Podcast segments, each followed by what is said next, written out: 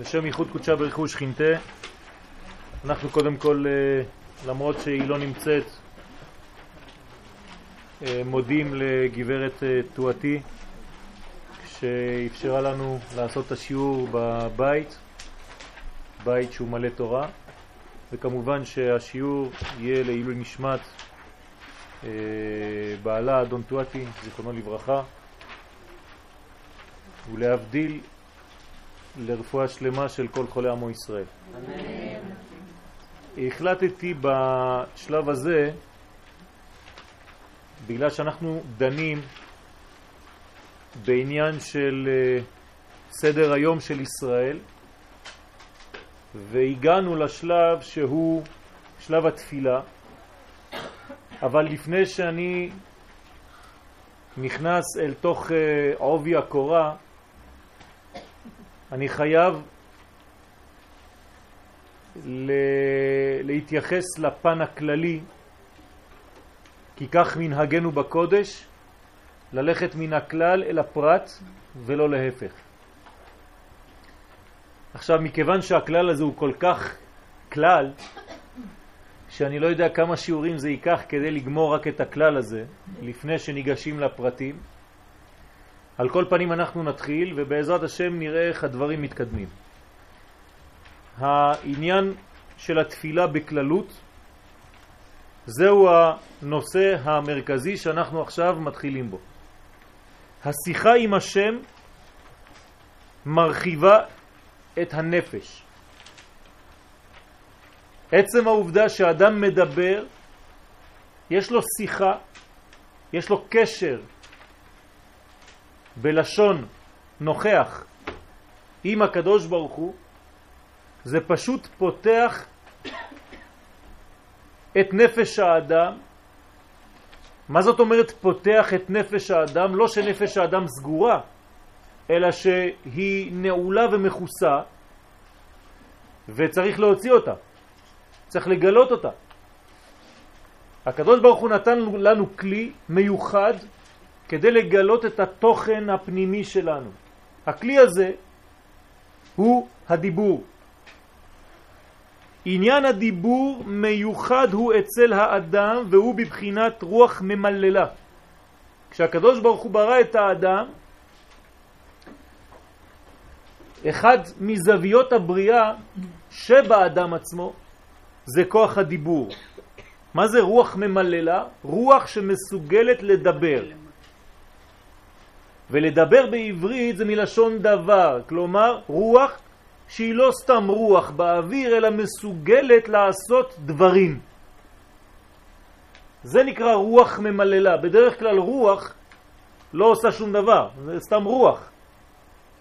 כאן יש רוח ממללה, רוח שיש לה מילה, רוח שיש לה כיוון, שיש לה בניין.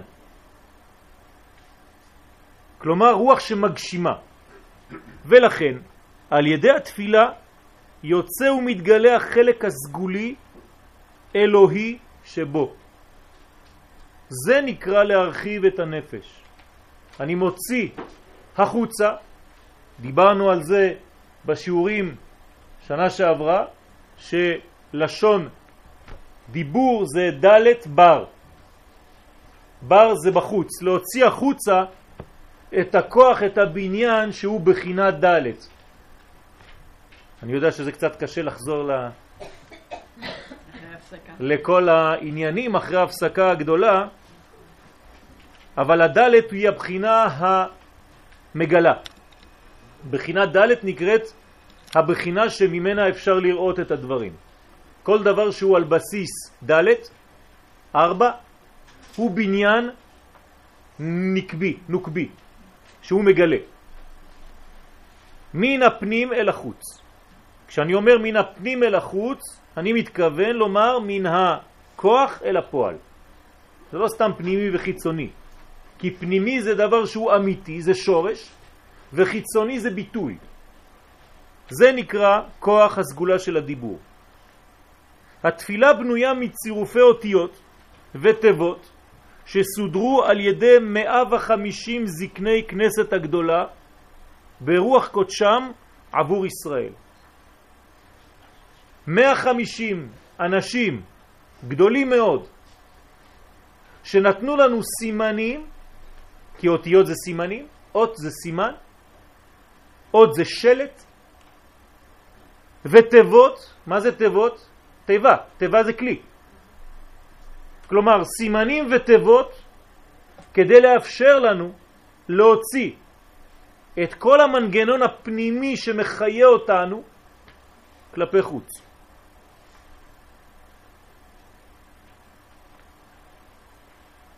כלומר, אנשים שיש להם רוח הקודש, תכף נראה, הגמרא במגילה י"ז אומרת לנו שיש רוח הקודש לאנשים האלה. מה זאת אומרת? שמי שיש לו רוח, כן, שהוא מקודש, אז הוא יכול לטפל בדבר שקשור לרוח האדם, רוח ממללה. אז התפילה ניתנה לסדר על ידי האנשים האלה שהם בעלי רוח, אבל לא סתם רוח, רוח הקודש. והנה דיוקים גדולים יש בסדר התפילה, והם מתאימים לשורשי נשמות המתפללים, לפי הנתיבים השייכים להם. במקור הייתה תפילה מיוחדת לכל שבט ושבט מישראל, לפי ציור צינורות השפע המתייחסים לשורשו בקודש.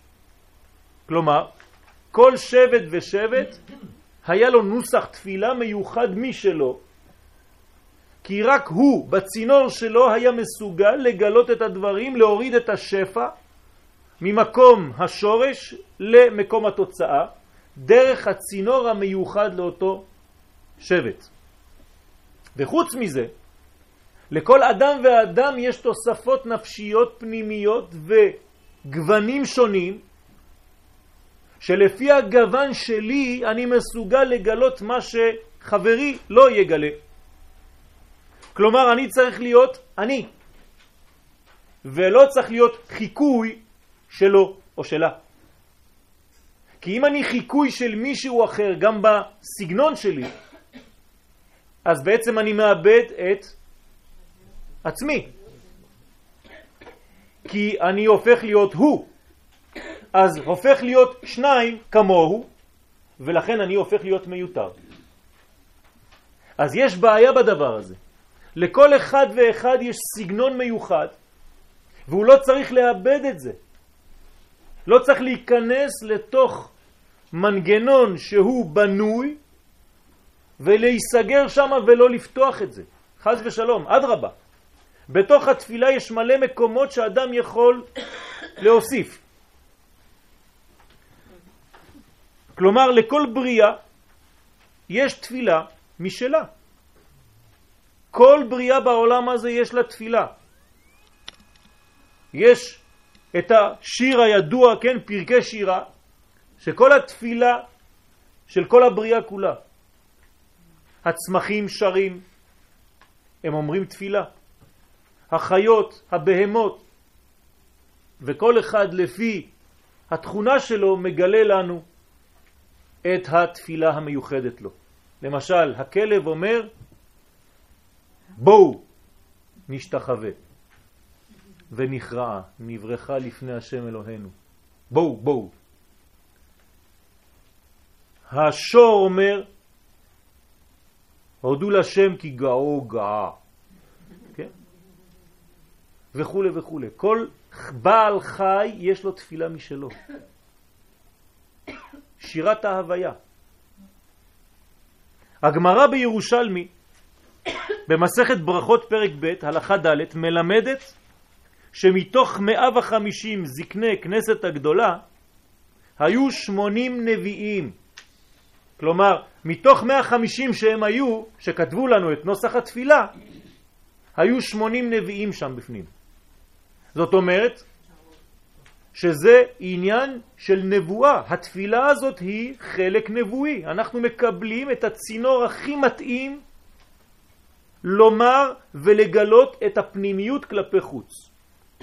תכף נראה, אני כבר נתתי לכם כיוון בלי שהרגשתם של מה זה תפילה. אבל לאט לאט אנחנו נמקד את העניין ונבין בעזרת השם, מהי סגולתה של התפילה? בשביל מה אנחנו מתפללים? מה זה תפילה בכלל? ולכן גם אם לא נוכל לעמוד על תוכן הסודות הנוראים הגנוזים בה, כן, בתפילה, הנה אפילו הרובד הגלוי והפשוט שבתפילה כולו אומר כבוד. זאת אומרת שאם אני לא מבין את מה אני גורם על ידי הדיבורים שאני מוציא, לפחות פשט המילים, לנסות להבין מה אני אומר, כל זה כבר, רק לימוד הפשט של המילים, אנחנו לא מתארים לעצמנו מה הולך שם. כלומר, יש לזה, כולו אומר כבוד, יש לזה משקל, יש לזה כובד, יש לזה השפעה. כל מילה ומילה שאנחנו אומרים, שום דבר לא חוזר רקם. רק הקדוש ברוך הוא מחליט מתי. לפעמים אתה לא מוכן, אז אתה לא רואה. אבל תפילה שאמרת בכוונה, אין דבר כזה שהקדוש ברוך הוא לא שומע ולא עושה. אין דבר כזה. דרך אגב, אנחנו לא מתפללים כמו שצריך, כי אנחנו חושבים שלא שומעים לנו. אנחנו מתפללים כי כתוב, כי, כי גדלנו ככה, ואנחנו אומרים את המילים שכתובים, אבל אנחנו לא בטוחים שמישהו ממש מקשיב, לא תמיד. כשאנחנו פתאום נזכרים שכן מישהו מקשיב, התפילה הופכת להיות חזקה מאוד. כי בעמידה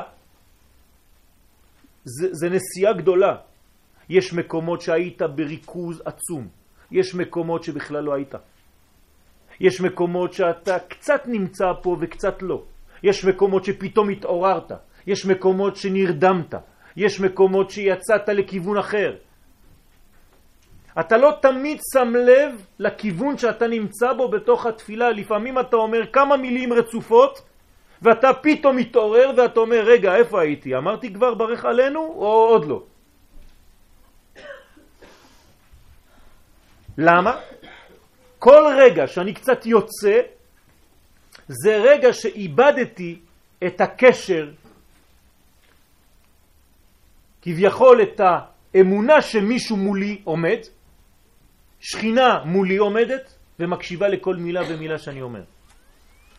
אז יש לנו נפילות, ירידות, אבל על כל פנים צריך להמשיך. אסור לעצור. לא לעצור גם לדברים כביכול שאנחנו מקבלים בתוך העמידה, ולא לעצור בגלל שאנחנו במין דיכאון כזה מהצד השני. גם אנשים שמכוונים ופתאום באמצע העמידה הם רואים דברים ויש להם גילויים של כל מיני בחינות, לא חשוב עכשיו, כי כל אחד ואחד יש לו את הגילויים שלו מהסגנון שלו. גם בזה אסור לעצור ולהגיד, איזה יופי, ברוך השם, מה אני רואה עכשיו, לאן הגעתי. ברגע שאתה אומר את זה אתה יוצא מהתפילה. אתה מקבל וממשיך. אתה רואה וממשיך ללכת. לא עוצרים. זה דבר חשוב מאוד. אנחנו חוזרים ללך לך של אברהם אבינו. תמיד הולכים. אתה רוצה לחשוב? תחשוב, תוך כדי הליכה. אתה רוצה ללמוד? תלמד, תוך כדי הליכה. תשימו לב, בזוהר הקדוש תמיד רבי שמעון ורבי יוסי היו בדרך מהלכים. וכל דברי התורה שלהם זה בדרך. לא עוצרים. כל עם ישראל זו הליכה אחת גדולה מהגאולה הראשונה עד לגאולה האחרונה. זה גאולה אחת, זו אותה גאולה. הגואל הראשון מתחבר לגואל האחרון. ככה אומר הרב קוק זצ"ל. דרך אגב, כשיוצאים ומשחררים את המדרגה הפנימית שלנו, אז גם אנחנו שומעים את השירה. כן, זה השבת שלנו, שבת שירה. למה? כי הצלחנו לצאת ממצרים.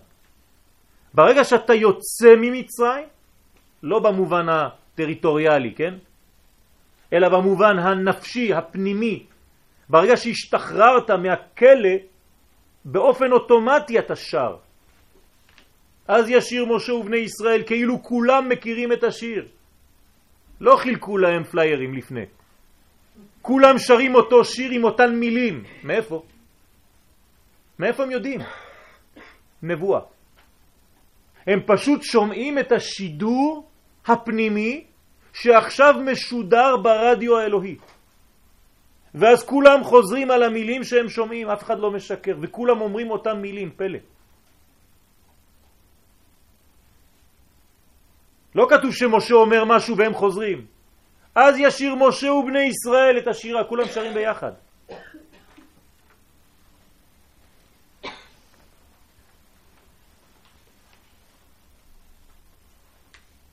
הרבה חשבו שהתפילה היא אמצעי.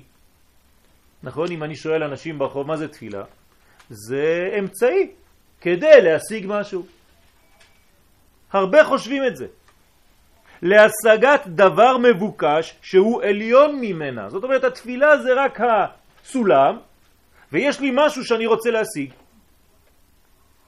והנה לא די שמחשבה זו גרמה לטשטוש האמת, זה לא נכון הדבר הזה, תכף נראה, אלא שבנוסף לכך היא גרמה לאותם הטועים מניעות נפשיות עמוקות בדרכם אל התפילה. הם לא יודעים מה זה תפילה, אז הם טועים בט' ובת'. שהרי מטבע האדם הוא שאינו מוצא סיפוק באמצעים עצמם אלא בתכלית. האדם, הטבע שלו זה שהוא לא מבין תהליך. הוא לא יודע מה זה תהליך. הוא רוצה תכלס. הוא רוצה שורה אחרונה. תשאלו אנשים אם אנחנו בגאולה, יגידו לכם לא, עוד לא ראיתי את המשיח. ברגע שאני אראה את מלך המשיח, אז אני אגיד לך שזה גאולה. רק מה שהם לא יודעים, זה כשהמשיח יבוא, יש עוד תהליך. זה לא נגמר. ואז מה תגיד? זה עוד לא גאולה, עד שהוא יעשה את מה שהוא צריך לעשות. וכשהוא יעשה את מה שהוא צריך לעשות, זה עוד תהליך. כי אחר כך צריך לעשות עוד דברים אחרים. אז מתי תהיה הגאולה? אני שואל אתכם. אתם חושבים שגאולה זה הגילוי של האיש? מי שלא מבין שכל יום בתהליך הזה הוא חלק מהגאולה עצמה, הוא חי בייאוש. כי הוא תמיד מחכה לנקודה שלעולם לא תבוא. כי אין נקודה כזאת. יש רק תהליך. הכל תהליך, זה לא נגמר. אם אתה חושב שהתפילה זה תהליך, כלומר זה רק אמצעי, אז אתה לא מתייחס לתפילה. למה? כי זה לא אכפת לך, אתה רוצה את הדבר שהתפילה עוזרת לך להשיג. אז מה קורה לתפילה? אתה מזלזל, אתה כבר לא מבין מה החשיבות שלה. כי זה אותו דבר, זה אותו תהליך. כלומר, אם היום, יום רביעי בשבוע, לא הבנתי שזה היה יום רביעי מיוחד בתהליך הגאולה שכבר התחיל, אז פספסתי עוד שלב אחד בגאולה. בגלל מי? בגלל אותו יום שאני מחכה לו, שאני לא יודע איפה הוא. וכיוון שהתפילה נתפסת אצלו כאמצעי למבוקש, זה רק אמצעי שעליו הוא מתפלל, אני רוצה את הדבר הזה אז אני מתפלל בשבילו, אבל התפילה זה לא כל כך חשוב, זה רק עוזר לי להשיג, הרי שמתרפא ושר ממנה. אין לו כוח בתפילה. הוא לא מאמין בתפילתו. הוא לא מאמין במה שהוא אומר עכשיו. כי זה רק כדי להשיג משהו. זה כאילו שאני עכשיו נכנס לרכב ואני רוצה לנסוע לירושלים. כל עוד ולא הגעתי לירושלים, כל מה שאני עושה ברכב לא אכפת לי. זה לא נכון. חשוב מאוד לדעת שהדרך שמובילה אותנו לשם היא חלק מההגעה לשם. כי גם בירושלים אני ממשיך לנסוע. אז לא כשנכנסתי לתחום של ירושלים עיר הקודש, אז מה קרה? הפסקתי לנסוע. לא. אז גם שם אני ממשיך לנסוע, יש עוד תהליך. ואני עוד פעם מזלזל כי אני רוצה להגיע לעוד נקודה אחרת. אז האדם לעולם לא שם לב לתפילתו, כי בשבילו היא רק אמצעי ולא תכלית. כלומר, הוא לא חי את התהליך, הוא רק מחכה, משתוקק לנקודה שהיא בלתי נתפסת. לכן ההפך הוא הנכון. יש איכות עצמית בתפילה המאפשרת את חידוש החיים. מה זאת אומרת חידוש החיים? אני כבר נותן פה נקודה למחשבה. תפילה מאפשרת, בזכות התפילה, התפילה עצמה היא חידוש החיים. מה זה חידוש החיים? חידוש העולם. כל פעם שאני מתפלל אני מחדש את העולם. למה? כי אני קורע את ים סוף מחדש. זה נקרא קריאת ים סוף. חיברתי קצת את זה לפרשה של השבוע. אני קורע את ים סוף. הסברנו בכמה שיעורים קודמים שים סוף זה ים שכאילו אין לי לאן להתקדם, אני תקוע, אני הגעתי לסוף. ולחצות את הים הזה, זאת אומרת שיש תמיד לאן ללכת, אפילו שזה נראה לי סופי. אני עדיין קורע את הים וממשיך, כלומר אני מגלה יבשה בתוך הים. אני מגלה דרך בתוך המים. אז מה זה עושה? זה מחזיר אותי למה? לבריאת העולם. מה עשה הקדוש ברוך הוא בבריאת העולם? גם הוא כינס את כל המים, יקבו המים אל מקום אחד, ואז נראית היבשה. כלומר, הדבר שהקדוש ברוך הוא עשה במעשה בראשית זה גם קריאת ים סוף. כלומר, קריאת כל הים כדי לגלות יבשה. זה הדבר הראשון שהוא נותן לנו, הוא מחנך. אפשר לקרוע את הים כדי למצוא דבר שהוא דרך בשבילי. ואז אם אני מוצא את הדרך בתוך המים האלה, אז בני ישראל הולכים בתוך הים, ביבשה. וזה התפילה. לתפילה יש את הכוח הזה, לחצות, לקרוע את הים, לעבור ולהתקדם גם כשנראה לי שזה אבוד. אתם זוכרים מה קרה לאשת לוט? כשהיא הסתובבה, היא בעצם מה עשתה? הפסיקה להתקדם. ואז היא נתקעה. היא הפכה להיות מלח. נציב, מלח. הרמז הוא עמוק. כשמפסיקים להתקדם ולו רגע אחד, נתקעים למלח.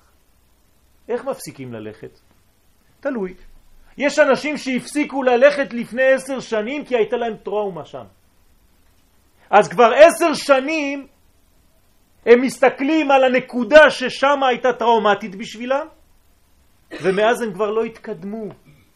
הם נשארו תקועים כמו נציב מלח שם, במקום ללכת משם לפה.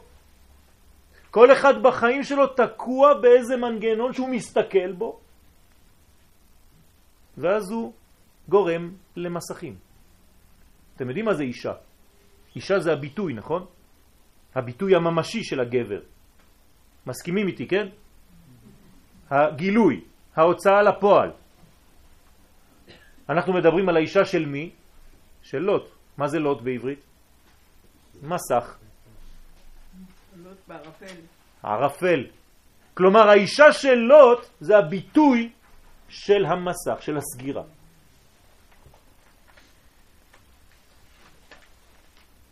אז מה אני כן צריך לעשות? אני צריך לצמצם. כי אם אני לא מצמצם, אני לא יכול לעבור. מה זה יקבו המים אל מקום אחד? מה זה קריאת ים סוף? זה לומר למים, זוזו ימינה, זוזו שמאלה, כלומר, אל תיקחו את כל השטח, תצטמצמו למקום מיוחד, כי אני צריך לעבור. אם אני מבין את זה, אז אני מבין שבעצם המים האלה שאני מדבר עליהם זה התורה. אין מים אלא תורה. איך נקראת החוכמה? מי החוכמה, המים של החוכמה, נכון? ים החוכמה. אם אני לא תופס צמצום בתוך כל החוכמה הזאת, אני הולך לאיבוד אפילו בחוכמה. אז אני חייב לעשות צמצום במים האלה. ומה זה הצמצום הזה? תפילה. התפילה עוזרת לי לצמצם, למקד בתוך ים החוכמה ולעשות לעצמי דרך לעבור כדי להשיג את החוכמה העליונה הזאת.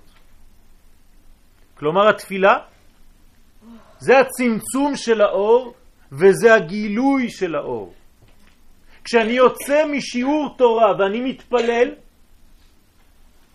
אז למרות שבשיעור התורה קיבלתי חידושים גדולים, אבל אם התפילה לא הייתה טובה, החידושים לא הגיעו ממש לעולם הזה.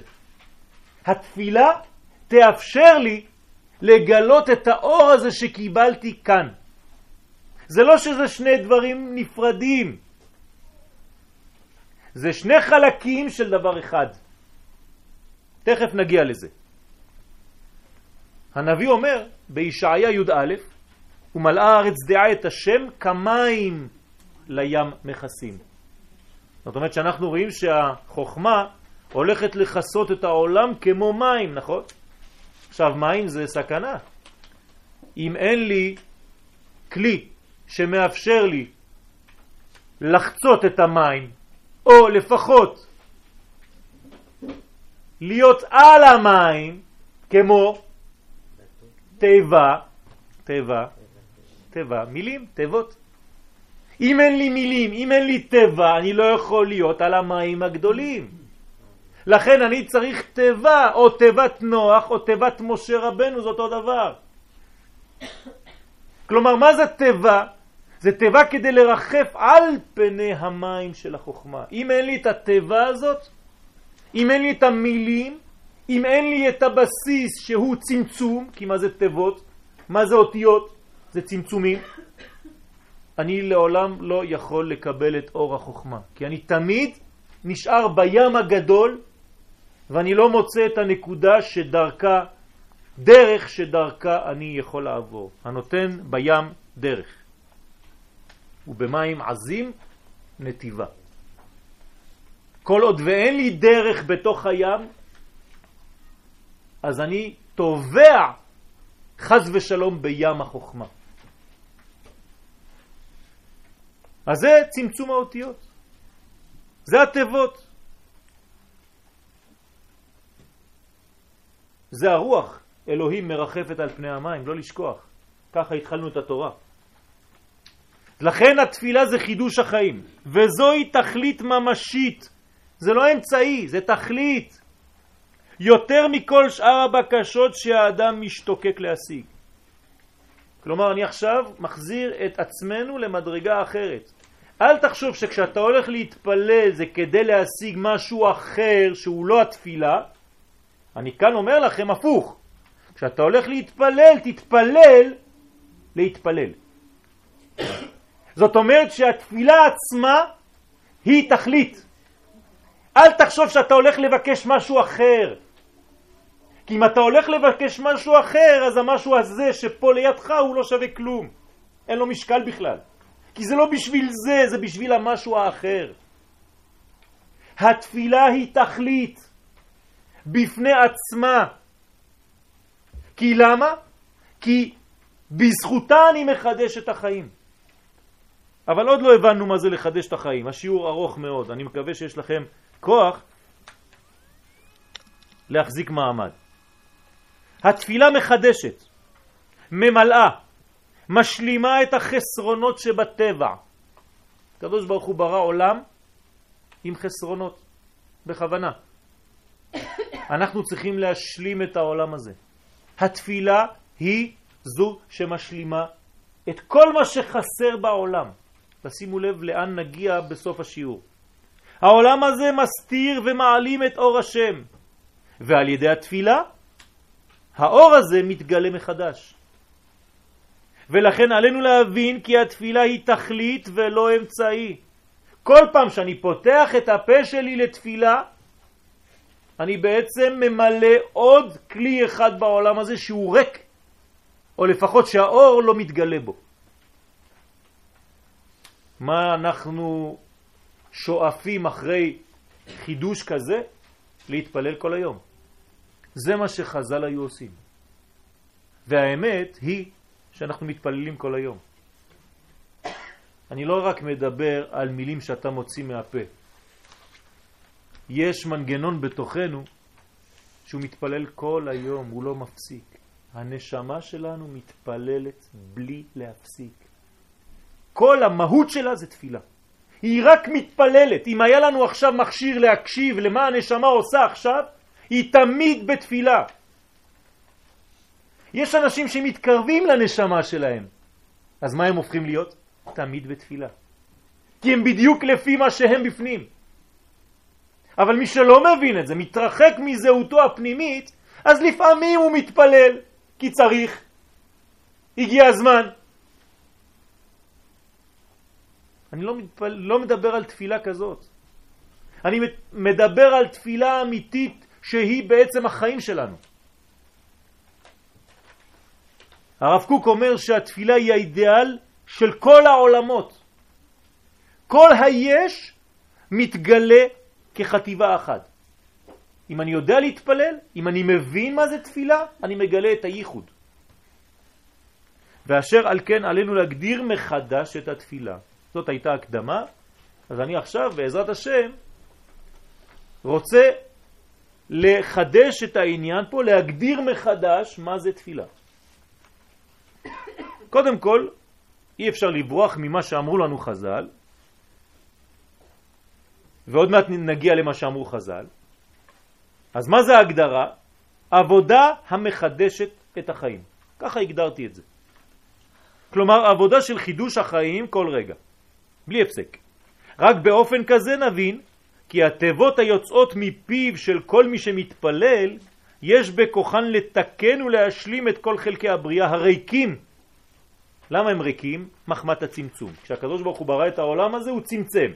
מה זה צמצם? העלים את האור, אני לא נכנס לכל הפרטים, העלים את האור. התפילה באה ומגלה את האור איפה שהוא נעלם. כלומר, אני רק מוריד את מה שמפריע כדי לראות את האור. אז כל תפילה עושה את זה. כתוב בבראשית רבה, ה' ח', שנקרא הקדוש ברוך הוא בשם ש"ד י', נכון? על שאמר לעולמו די.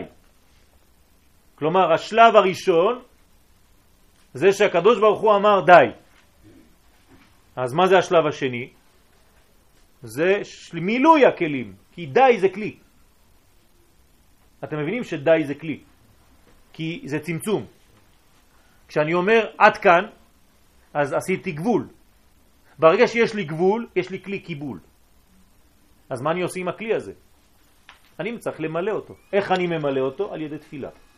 כלומר, הקדוש ברוך הוא אמר שין דלת יוד, בזה שהוא אמר שין דלת יוד הוא עשה כלי, ואני צריך לגלות את האור שנמצא בתוך הכלי הזה. זה נקרא תיקון.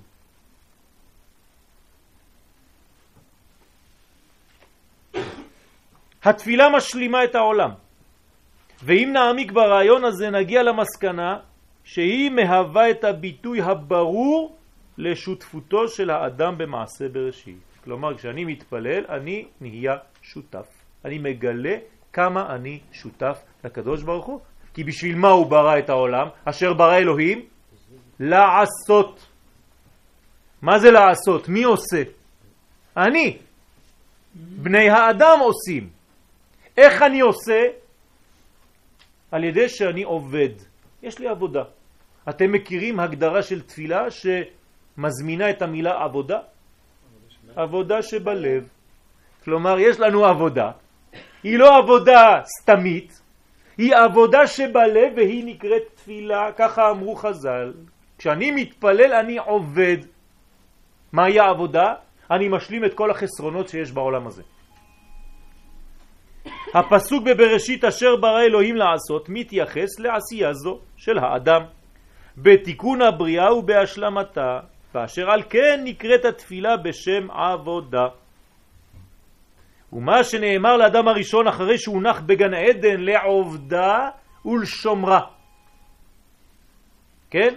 בא ללמדנו שהיה משלים בתפילותיו את מעשה השם ומקיים בזה את חלקו בשותפות. אדם הראשון נמצא בגן עדן והוא נמצא שם בשביל מה? לעובדה ולשומרה. מה זה לעובדה ולשומרה? אמרו לנו חז"ל, לעובדה אלו מצוות עשה, אקטיבי, אני עובד. עכשיו אני הגדרתי שהעבודה הזאת האקטיבית היא דרך התפילה גם. מה זה שומרה? לא תעשה. כלומר, אני נשמר מכל מה שלא שייך. אז לעובדה ולשומרה, שתי מילים שהם שורש לכל מצוות עשה ולכל מצוות לא תעשה במילה אחת. בשביל מה הקדוש ברוך הוא ברא את האדם ושם אותו בגן עדן? כדי שיהיה כל המצוות עשה נעשות על ידו במילה אחת, כן? הוא לא עובדה. וכל מצוות לא תעשה במילה אחרת ולשומרה. אני שואל אתכם, איזה מצוות יש לאדם הראשון? לעובדה. איפה המצוות עשה של אדם הראשון? יש מצוות עשה של אדם הראשון? יפה, לאכול. מכל עץ הגן אכול תאכל, הנה מצוות עשה, זה מה שיש לאדם, נגמר הסיפור. מתחיל להיות מאוד מעניין. כל המצוות עשה של אדם הראשון מצטמצמות, מתרכזות במה? באכילה, במצווה אחת, לאכול. וכל מצוות לא תעשה של אדם הראשון ב... מעץ הדעת, טוב ורע, לא תאכל. איזה יופי. אתה אוכל, אתה עושה את כל מצוות עשה שבתורה, אתה לא אוכל, אתה עושה את כל מצוות לא תעשה שבתורה. כלומר, מה זה התיקון האמיתי שלנו פה? לאכול או לא לאכול? זהו. עכשיו, אני לא אומר לאכול סטייקים. לאכול זה להפנים. זה להחדיר בתוכי מודעות. ולא לאכול זה לדעת מה אני לא צריך להחדיר בתוכי. שתי מצוות יש לי, כל החיים שלי זה רק שני הדברים האלה. מה אני כן צריך להפנים ומה אסור לי להכניס בתוכי, נקודה. אם אני מבין את זה, כל הפרטים של כל המצוות שאנחנו מכירים, כולם בתוך שתי המצוות הללו.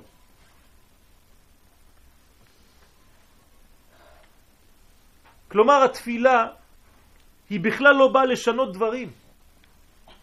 התפילה היא באה רק לגלות את מה שגנוז בנשמה פנימה. כלומר, להחזיר אותי למה? לטבע האמיתי שלי, לגלות מה אני בפנים. בשביל זה התפילה באה, כן? לא לשכוח את השורש של המילה תפילה. זה מלשון קשר. תפילה של ראש, תפילה של יד. שניהם ביחד תפילים. כלומר, תפילה של ראש, קשר של ראש. תפילה של יד, קשר של יד. קשר של ראש, מחשבה. קשר של יד, מעשה. זה רק קשרים. התפילה היא קשר.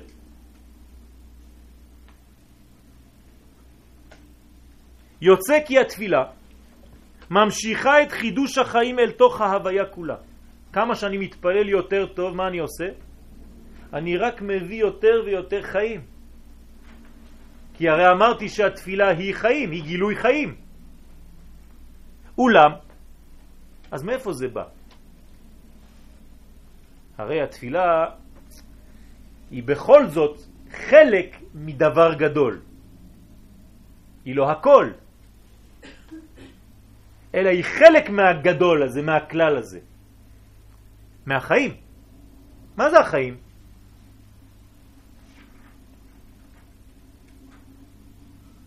מה זה החיים? מי מחיה את האדם? שלמה המלך אומר לנו, נכון? החוכמה תחיה. אם אין חוכמה, אין חיים. חיים זה לא רק לחיות וללכת ברחוב. חיים אמיתיים זה חוכמה. החוכמה תחיה את בעליה. האדם שלו מגלה את החוכמה הזאת בחיים שלו, הוא לא נקרא חי. הוא אולי חי, נראה כחי, אבל זה לא נכון. הוא צריך כמה שיותר לחזור לחוכמה האלוהית הזאת, ואז הוא קם לתחייה. כלומר, תחיית המתים זה לא רק מתים שקמים מגבעת שאול, מהקבר. תחיית המתים זה גילוי חוכמת השם. זה נקרא תחיית המתים. ומלאה הארץ דעה את השם כמים לים מכסים זה תחיית המתים. כשעם ישראל מבין מה הוא עושה בחיים, והוא לוקח את כל האמצעים כדי לעזור לו לעשות את העבודה הזאת, למשל לבוא לגור בארץ ישראל, אז הוא גם חי, הוא חוזר יותר ויותר לחיים. מה אומר דוד המלך? ואני תפילה. ואני תפילה. לא ואני, ויש לי עוד משהו, איזה תפילה. אני תפילה. כל כולי הופך להיות תפילה, זאת אומרת גילוי של חיים. לכן דוד מלך ישראל חי וקיים. יוצא כי התפילה ממשיכה את חידוש החיים אל תוך ההוויה כולה. אולם צריכים אנו להבין מהי עצמות החיים. מאיפה זה בא? הנמשכת מאיתו יתברך אל תוך ההוויה כדי לחדש אותה. ונראה לומר שמודבר על התורה. זה נקרא חוכמת השם, זה התורה.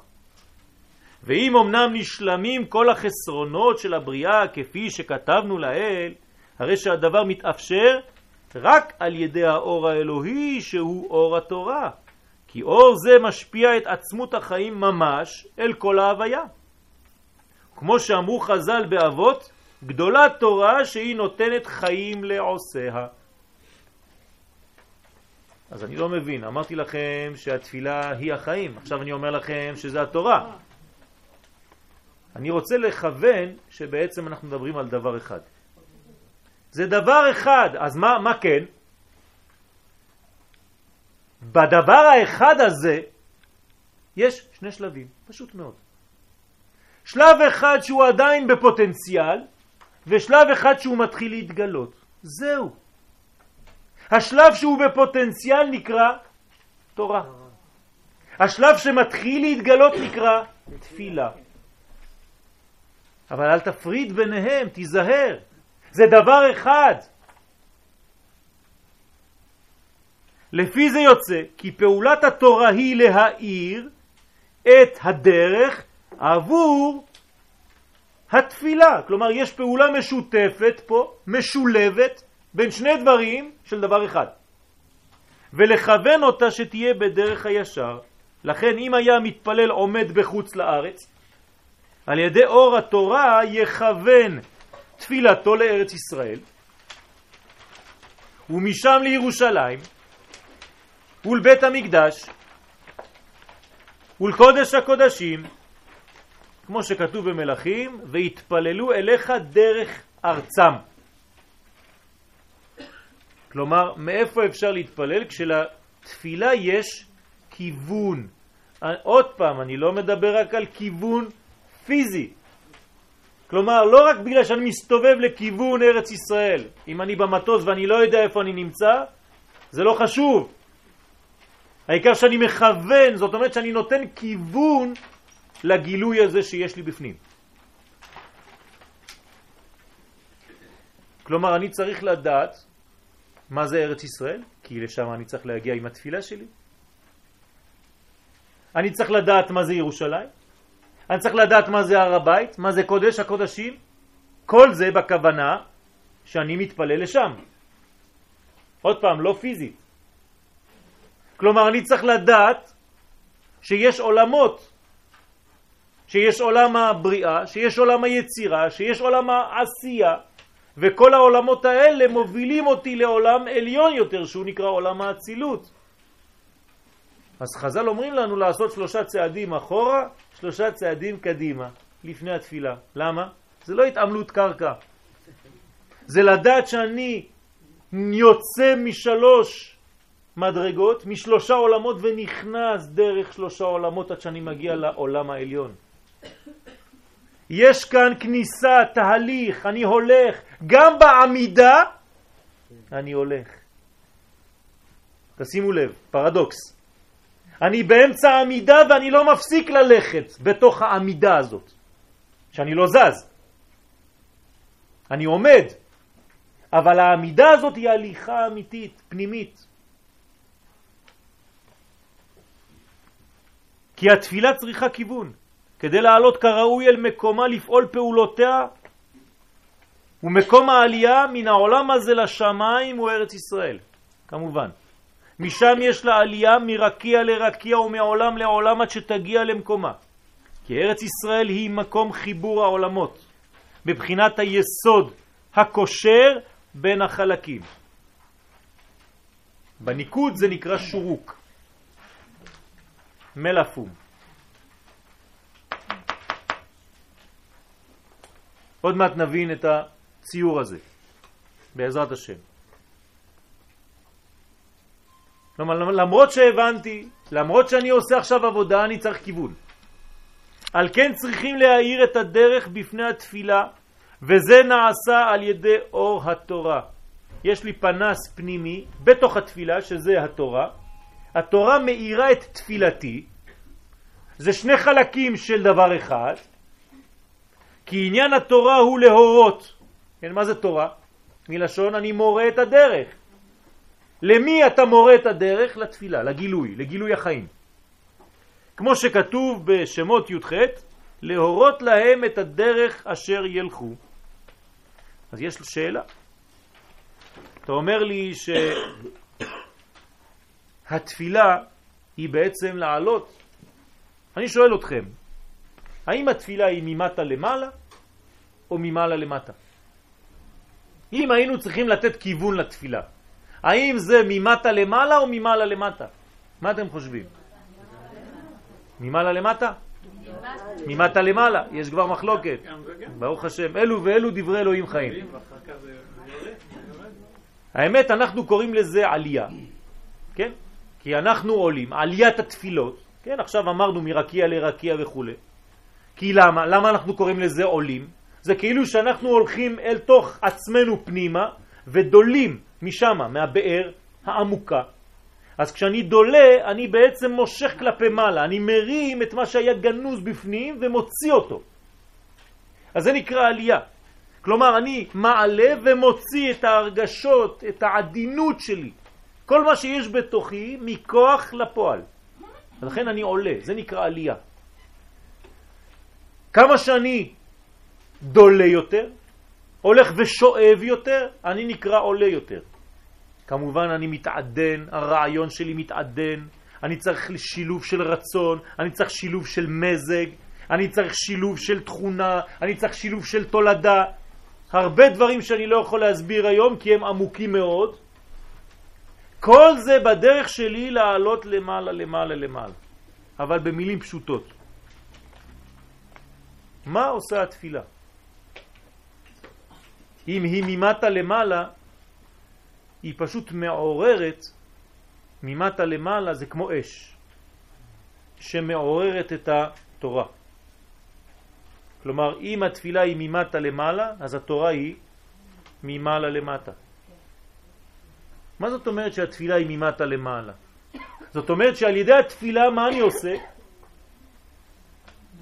איך אני מעלה? מה זאת אומרת לעלות? לעלות זה במילה פשוטה בעברית להתגעגע.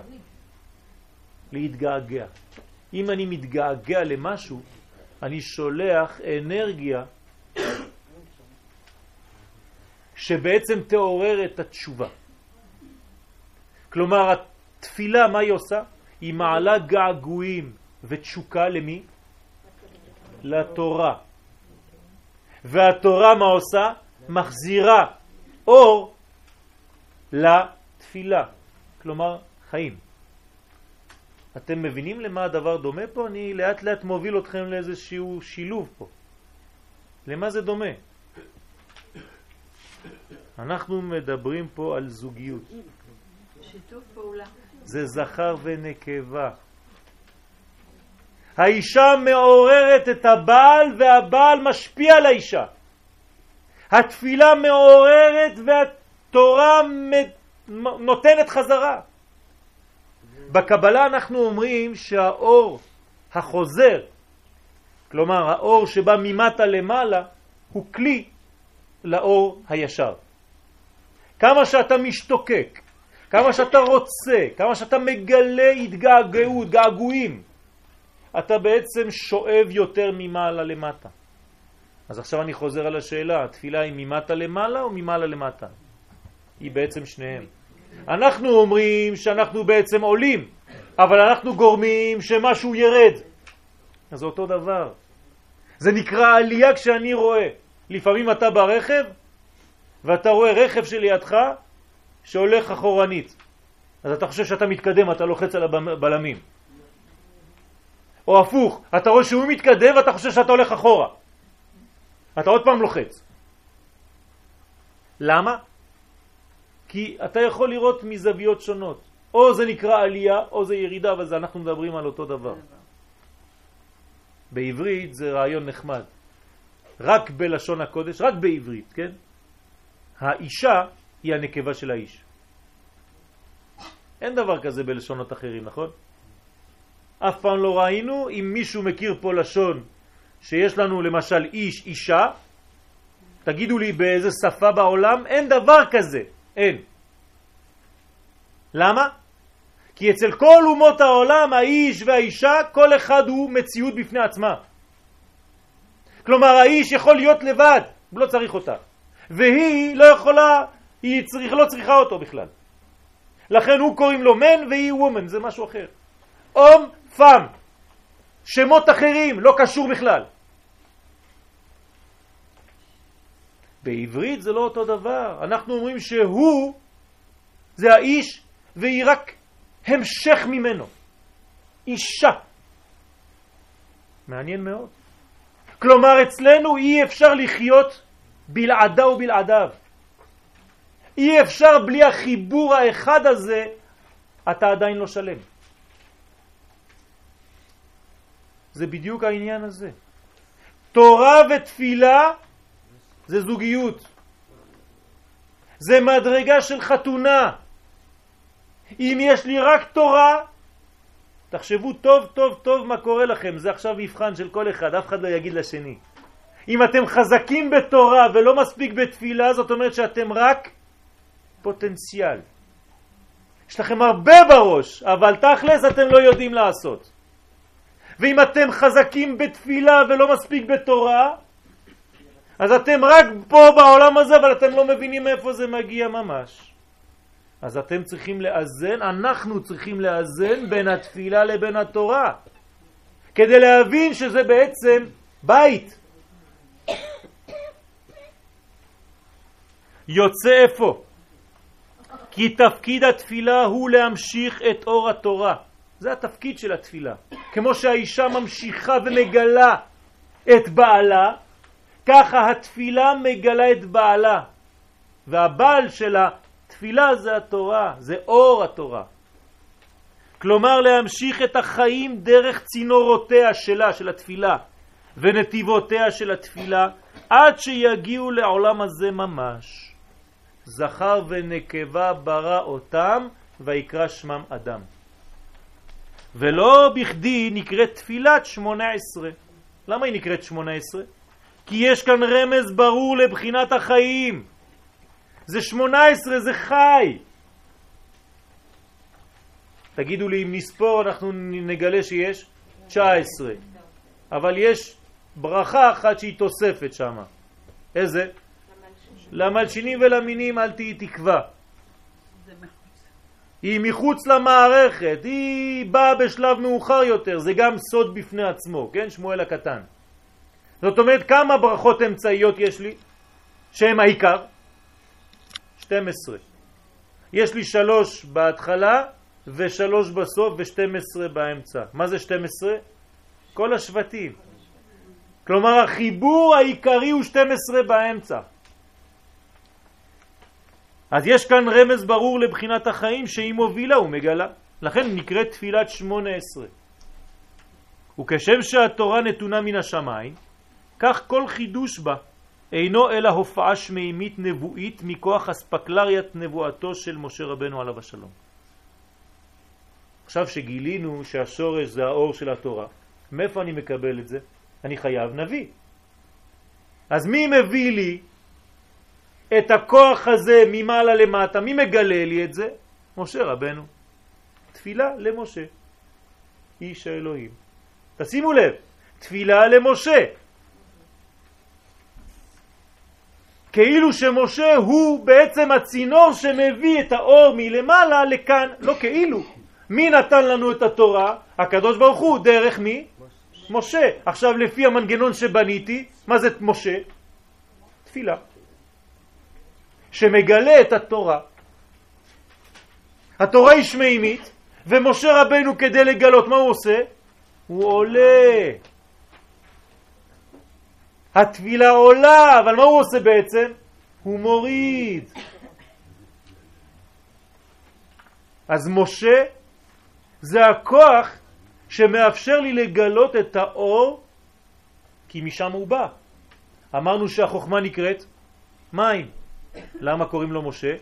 כי מן המים משיתיהו. זאת אומרת, מה זה משה רבנו? זה משיכת החוכמה העליונה, האור של התורה, דרך הצינור שהוא נקרא תפילה בעצם. כל כולו משה רבנו זה תפילה אחת גדולה. אמנם, ללא דעת, לא הייתה אותה הופעה מתגלית בשלמות בעולם. בשביל לגלות את זה צריך דעת, צריך אדם שיודע לעשות חיבורים. כן? מעניין גם כן חידוש בעברית. רק בעברית לדעת זה שני דברים. להתחבר וגם לדעת. אין דבר כזה בשפה אחרת. מעניין מאוד. לפי מאמר חז"ל, יגעת ומצאת תאמין. מה זה יגעת? אני רוצה שעכשיו נתרגם את הכל לתפילה ותורה. תפילה ותורה. מה זה יגעת? תפילה. ומצאת? תורה. תאמין, אמונה. כלומר, אם אתה עושה עבודה ממטה למעלה, שזה תפילה, ומצאת, כי זה המנגנון, תאמין, כי זה ממעלה למטה. לומר לך שרק בעקבות היגיעה זוכה האדם לגילוי הופעת החיים בשלמות. כך אומר הרב חרל"פ במי מרום על התפילה. כלומר היגיעה, מה זה? זה ההשתוקקות שלי, זה יגעת. אני נכנס לבית ואני לא יכול לישון כי אני רוצה עוד ועוד ועוד ועוד. אני משתוקק, אני מעלה עדים, אני מתגעגע, אני עושה את העבודה של האור החוזר, ואז אני עושה את עצמי כלי, כמו שהאישה היא כלי, לאור הישר שממלא את הכלי. כמה שאני מתפלל, כמה שאני הופך כלי יותר גדול למעלה גילוי יותר ויותר של חוכמה. כלומר, בזכות התפילה שלי, התורה שלי מתגלה. אז אולי תחזרו ותגידו לי, אז נו, אז זה אמצעי? אמרת לי שזה לא אמצעי בהתחלה. זה לא אמצעי. זה אותו דבר, רק שהוא בשני שלבים. יש התפתחות. כשהוא גרעין הוא עדיין אור התורה, וכשהגרעין הזה מתחיל לזרום אז הוא הופך להיות תפילה. הנה הוא. כשהוא נקודה הוא עדיין חוכמה, כשהנקודה הזאת מתחילה להתפשט היא הופכת להיות תפילה. איך קוראים לסימן הזה בעברית? מלפום. שמעתם את המילה הזאת? מלפום. מה זה מלפום בארמית? מלא פומה. פומה זה פה. כלומר הפה המלא. מה זה תפילה? רוח ממללה. כשהפה שלי מלא מהגילוי שיש לי במוח, מהאלוה שחודר בי, אז הפה שלי מלא. יש לנו תפילה שאנחנו אומרים, ואילו פינו מלא שירה. קיים. קיים. אתם מבינים עכשיו את כל החיבורים? הפה שלי מלא ממה? מהים. מה זה הים? חוכמה, תורה. כן. הפה שלי הופך להיות גילוי, כלי לתורה. אילו פינו מלא שירה קיים. קיים. חוכמה, ים החוכמה. אין אנחנו מספיקים להודות. כלומר, זה כל כך גדול, שרק מה שקלטתי בפה שלי הקטן, זה מה שאני יכול לגלות. אבל יש הרבה, יש מלא. אבל אני לא יכול לקלוט הכל. אז החלק שאני קולט מהתורה זה רק החלק שאני יכול להכניס לפה שלי. תשימו לב, אמרתי לכם שכל המצוות עשה מתרכזות באחת. כמה אתה? בולע. כלומר, רק מה שאני יכול לאכול בפה המצומצם שלי, במילים שלי, זה מה שאני מגלה מהתורה. מה שלא יוצא מהפה בעצם, לא מתגלה. ולכן אומרים לנו חז"ל בשולחן ערוך שצריך ללמוד תורה בקול רם כדי להוציא את המילים מהפה. וכשאני מתפלל אני גם כן צריך לעשות חיתוך מילים ואותיות, אפילו שאני לא שומע, אבל אני צריך לעשות את החיתוך. בשביל מה? כי הכל תלוי במה שאני מביא אל תוך הפה שלי, שהוא החלק הנוקבי, שהוא מגלה את החלק הזכר. ואם תשאל, איך ייתכן שיש אשר אינם מרגישים בלימודם את קדושת התורה, ובכל זאת מגלים בחידושים? יש אנשים שהם לא מגלים את כל מה שאנחנו אומרים, ויש להם חידושים בתורה. דע לך שאין אלה אלא בחינת חוקרים בתורה. וכל מה שמקבלים הוא מן הישן, אשר כבר התגלה אצל החכמים האמיתיים. זה כבר ירד אצל מישהו אחר. מי שקלט את השידור זה היה החכם הגדול, אתה רק מקבל מן הישן. ואחריהם באו אלה וקלטו את השידור מן האוויר. אבל לחדש חידושים שירדו זה עתה מן השמיים, לזה אינם זוכים, כי אם אלה שלומדים באמת. אתה לא יכול לגלות חידוש בתורה אם אתה לא לומד באמת. מה תעשה כל החיים שלך? תחזור כמו תוכי על שיעורים ששמעת. אבל אתה לא מבין, אתה לא חי את זה. אתה רק יודע להגיד מה ששמעת או בקלטת או ברדיו או בזה, כי זה לא התורה שלך, זה התורה שלו. אז מה זה התורה שלי? התורה שלי זה כשאני שומע משהו מהתורה שלו, אני צריך לתרגם אותה למציאות שלי. אני, יואל. אם לא, אז זה הוא, זה לא אני, אין לי מקום. האנשים הגדולים בעם ישראל זה אלה שמחדשים בתורה, שלא פוחדים. שלא פוחדים לחדש חידושי תורה, כמובן בכוונה לאמת.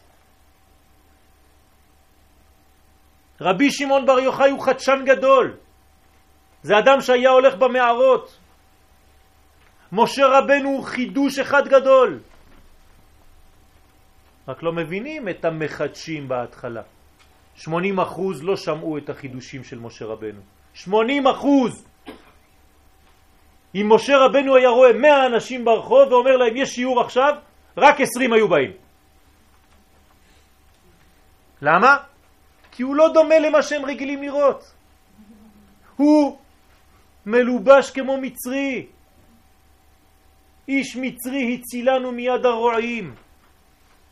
הוא לא נכנס למגירה שלך. אתה לא תופס, הוא לא דומה למה שאמרו לך שצריך להיות דומה הרב.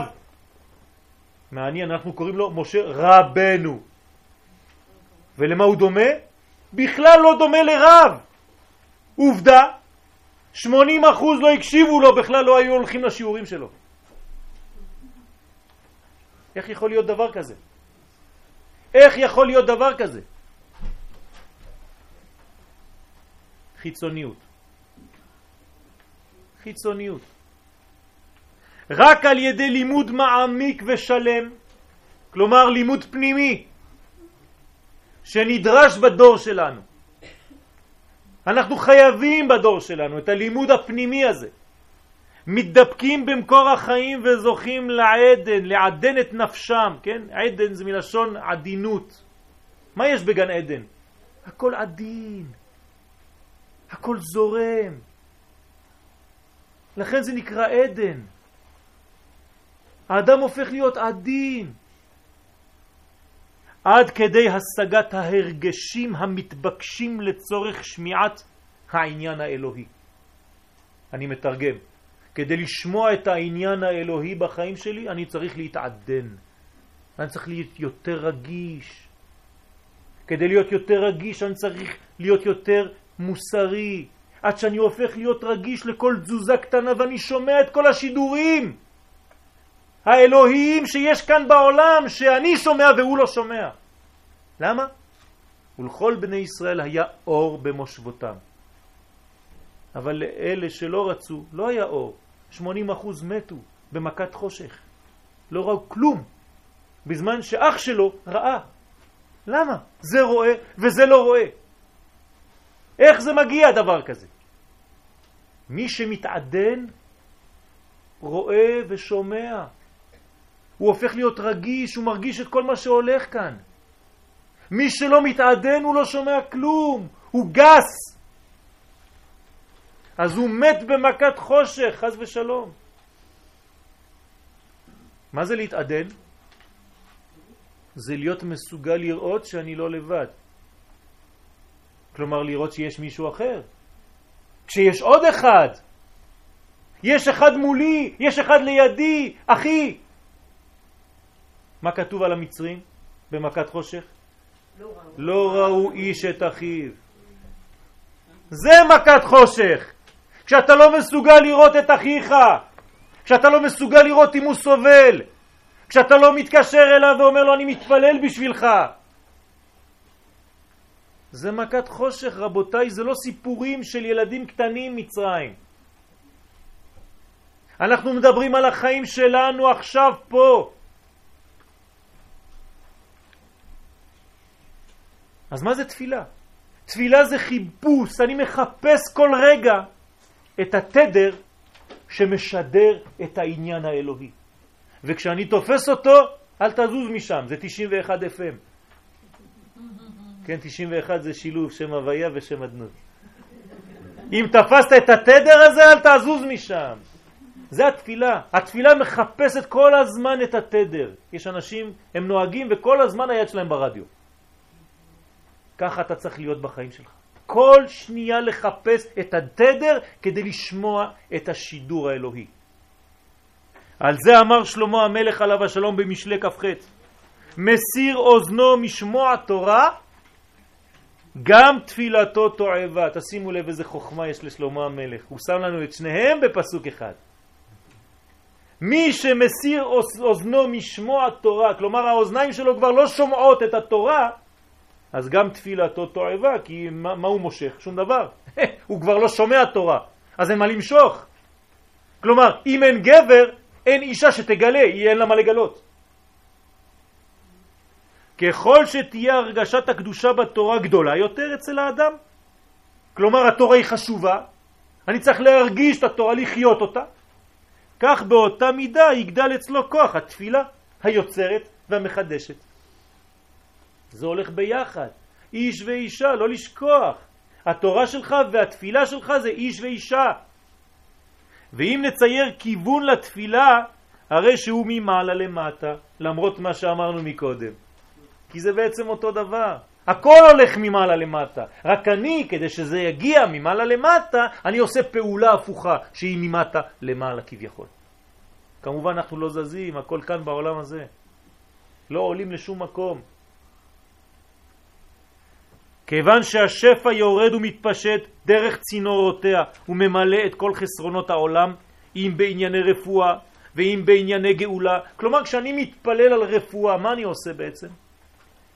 אני מושך מהתפילה, שזה האישה, את הרפואה שנמצאת בחוכמה האלוהית, וכשהיא יורדת, אז היא מתפשטת דרכי, דרך המילים שלי, אל כל מי שאני חושב עליו, ואל כל מי שאחרי שיצאה ממני היא עוברת וזורמת לעולם, ממלאה את כל החסרים. כי מה זה מחלה?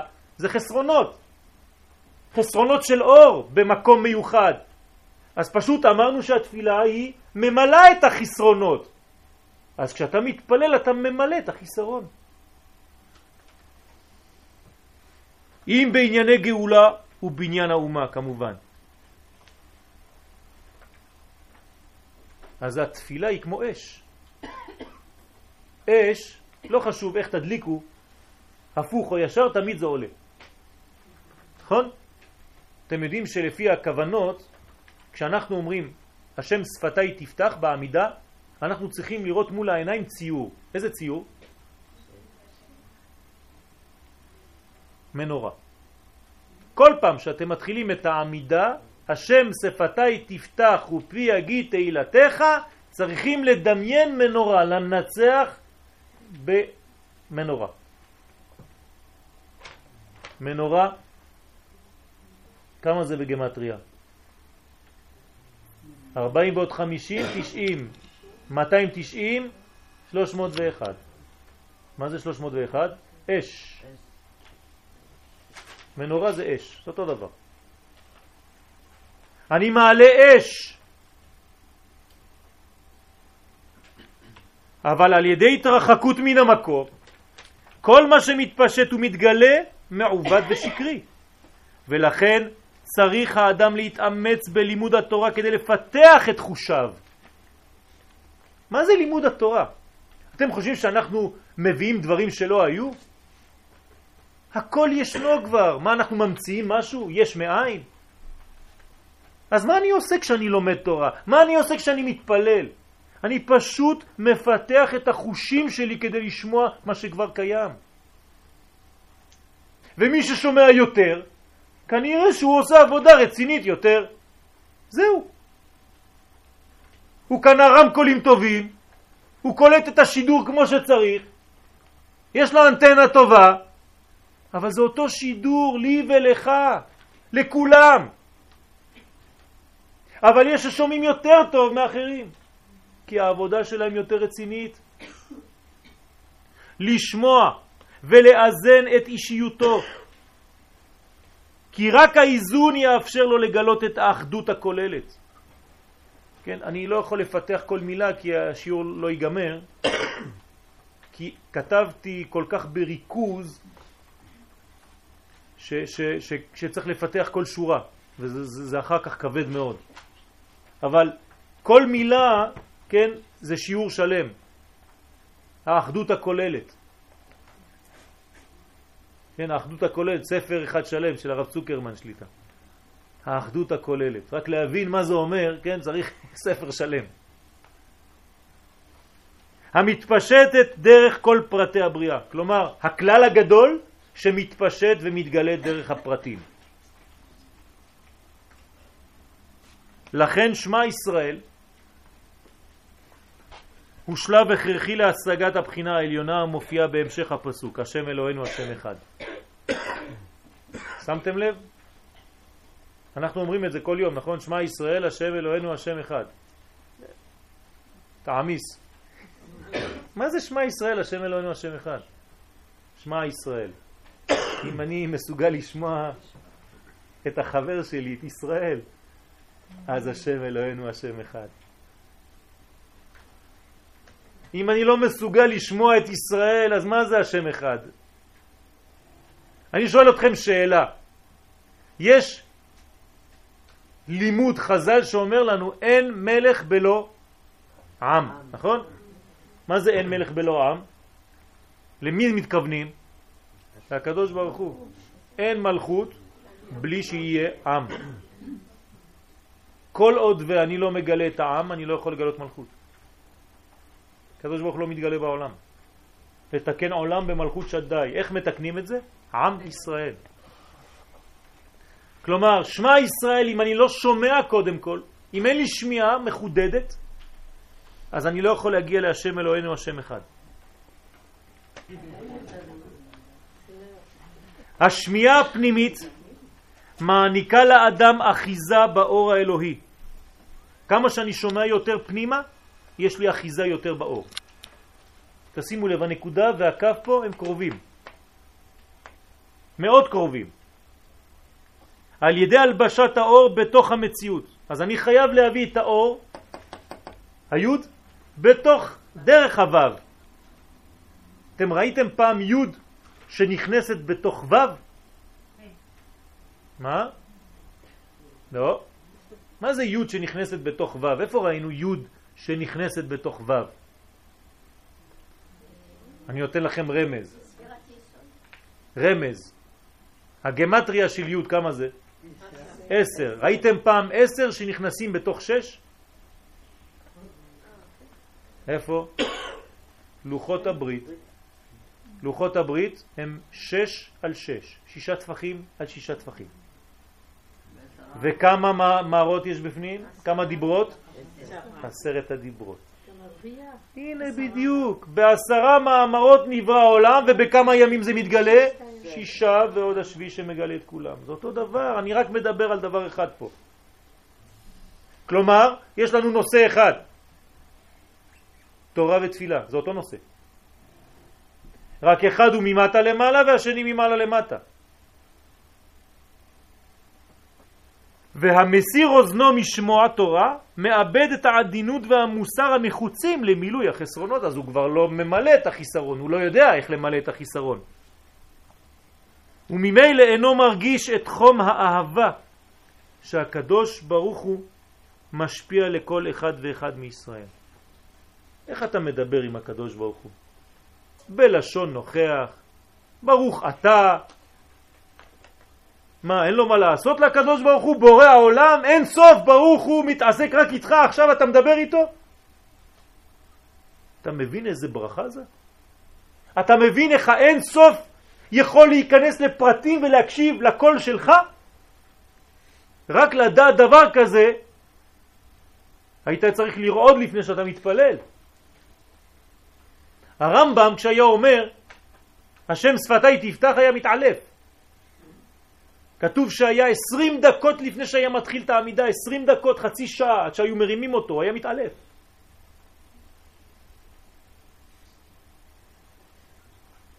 ואנחנו אומרים, השם שפתיי תפתח ויגיד אחר, ברוך אתה לא מאמין למה שאתה אומר. תקשיב למה שאתה אומר.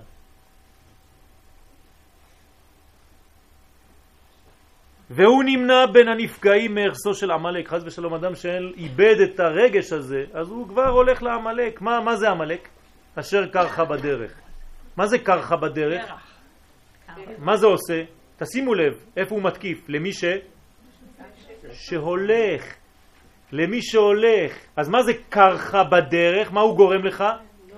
להפסיק ללכת, להיות כפו. קרח. קרח. אתה לא רוצה להמשיך, אין לך כוח עוד להמשיך. זה המלאק חז ושלום, זה ספק, זה פוסק, זה אותן אותיות.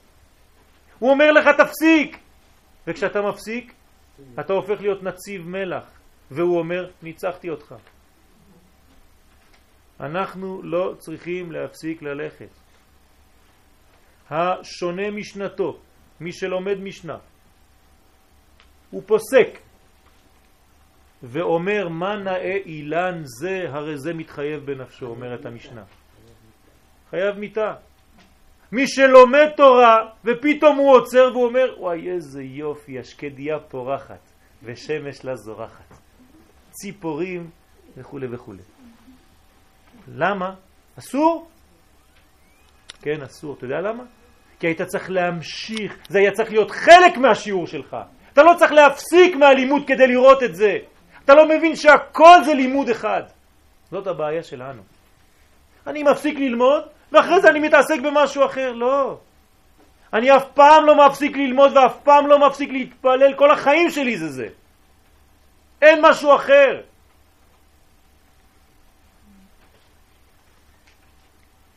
מסיר, מסיר אוזנו משמוע תורה, גם תפילתו תועבה. אם אין לו שמיעה והבנה במהות של התפילה, עד כדי כך שהיא נתפסת אצלו כאמצעי בלבד, הרי שהוא טועה בה, טועה בה, טועה בה, מתבלבל, כן, טועה בתף. בתף זאת אומרת ללכת לאיבוד, בטית זה טעות. יש את שניים בעברית, כן? למי שקצת לא מבין, כן? יש טועה, הולך לאיבוד, זה עם תו, וטעות זה עם טית. התפילה היא אור התורה ממש. אלא שהתפילה היא שלב ההתפשטות. תשימו לב, התפילה היא אור התורה, אנחנו מדברים על אותו דבר, רק מה זה תפילה? זה השלב השני שזה קצת מתחיל להתפשט. איש ואישה זה דבר אחד, רק שהאישה זה חלק שכבר מגלה. זהו. אבל זה אותו דבר. עובדה בעברית, אמרתי לכם מקודם, זה רק המשכיות. אישה. זה אותו איש, רק עם ה' בסוף. רק עם גילוי.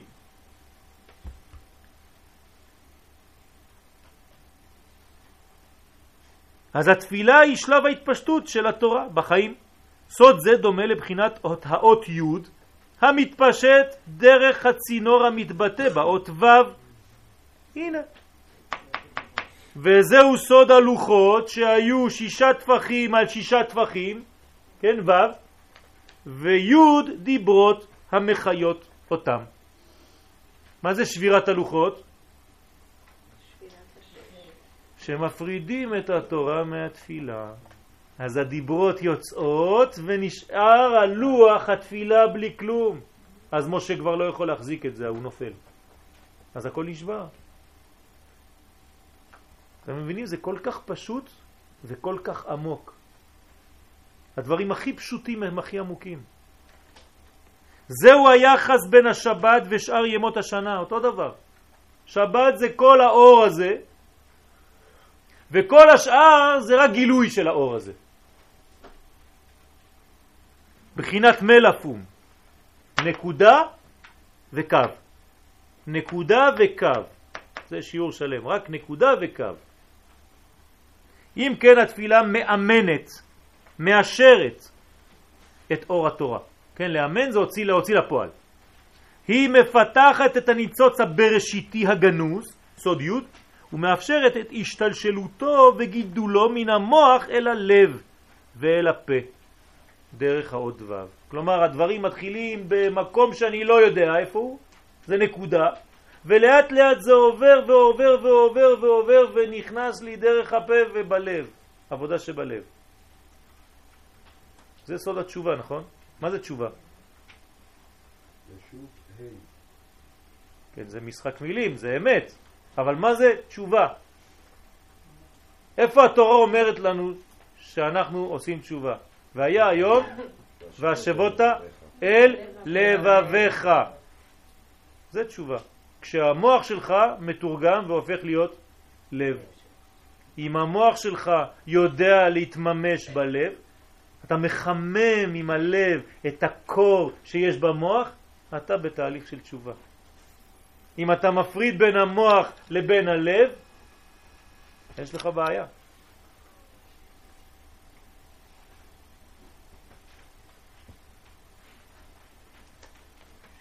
התפילה מוציאה מן הכוח אל הפועל את נקודת החוכמה והופכת את הקיפאון שבשורש לחום ותנועה. זוהי הבחינה והשבות על לבביך. סוד התשובה שהיא כאמור התפשטות החוכמה במידות, דהיינו בחיים. לכן נאמר בעניין התפילה, בתענית ב' על הפסוק ולעובדו בכל לבבכם, ככה אומרת הגמרא בתענית, איזוהי עבודה שהיא בלב, הווה אומר, זאת תפילה. עבודה שבלב היא עבודה שבלב. מה זה בלב? בלמד בית הנתיבות. אתם רואים שמה זה, מה זה תורה? מה זה תפילה? מה זה תפילה? זה נתיבות. נתיבות של מי? של החוכמה. זה אותו עניין, זה בדיוק אותו דבר. אני מדבר רק על דבר אחד, יש לי חוכמה, וכמה נתיבות יש לחוכמה הזאת? 32. ומה זה ה-32? זה התפילה. כלומר, 32 צינורות שבתוך החוכמה הם נתיבות החוכמה שמגלים לי בעצם את החוכמה.